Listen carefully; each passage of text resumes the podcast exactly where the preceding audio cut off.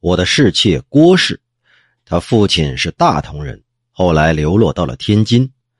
这郭氏出生的时候啊，他母亲梦见端午节有一个卖彩福的人，当即买下了一只，后来就用彩福给他取了个名字，叫郭彩福。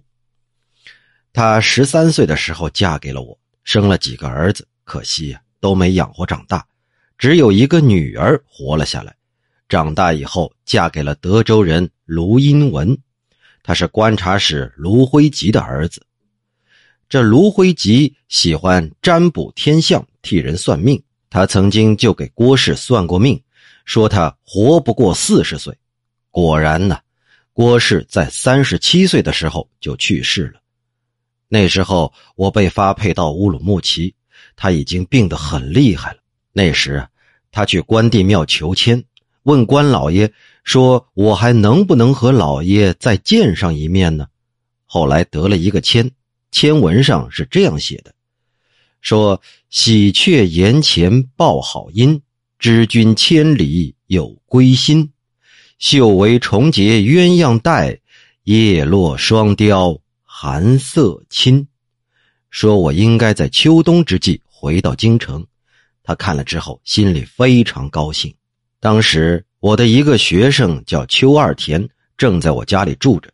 听了这签文之后，说：“你们见面倒是一定可以见面，可是这诗的最后一句不太像是吉利话呀。”后来。我果然在乾隆辛卯年，也就是乾隆三十六年六月回到了家里。那个时候，他的病已经好的差不多了。可到了九月，病情突然恶化，而且一天比一天重，最后竟然就这么去了。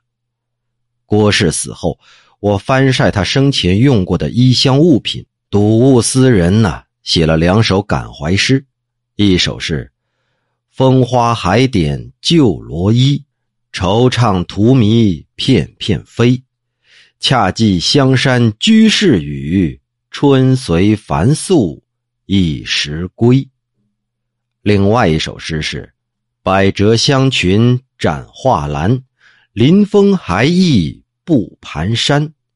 明知神趁曾先定，终夕芙蓉不耐寒呢。这里头借用了寒山子的诗句，这两首诗啊，大抵就是从郭氏所求的签文当中画出来的。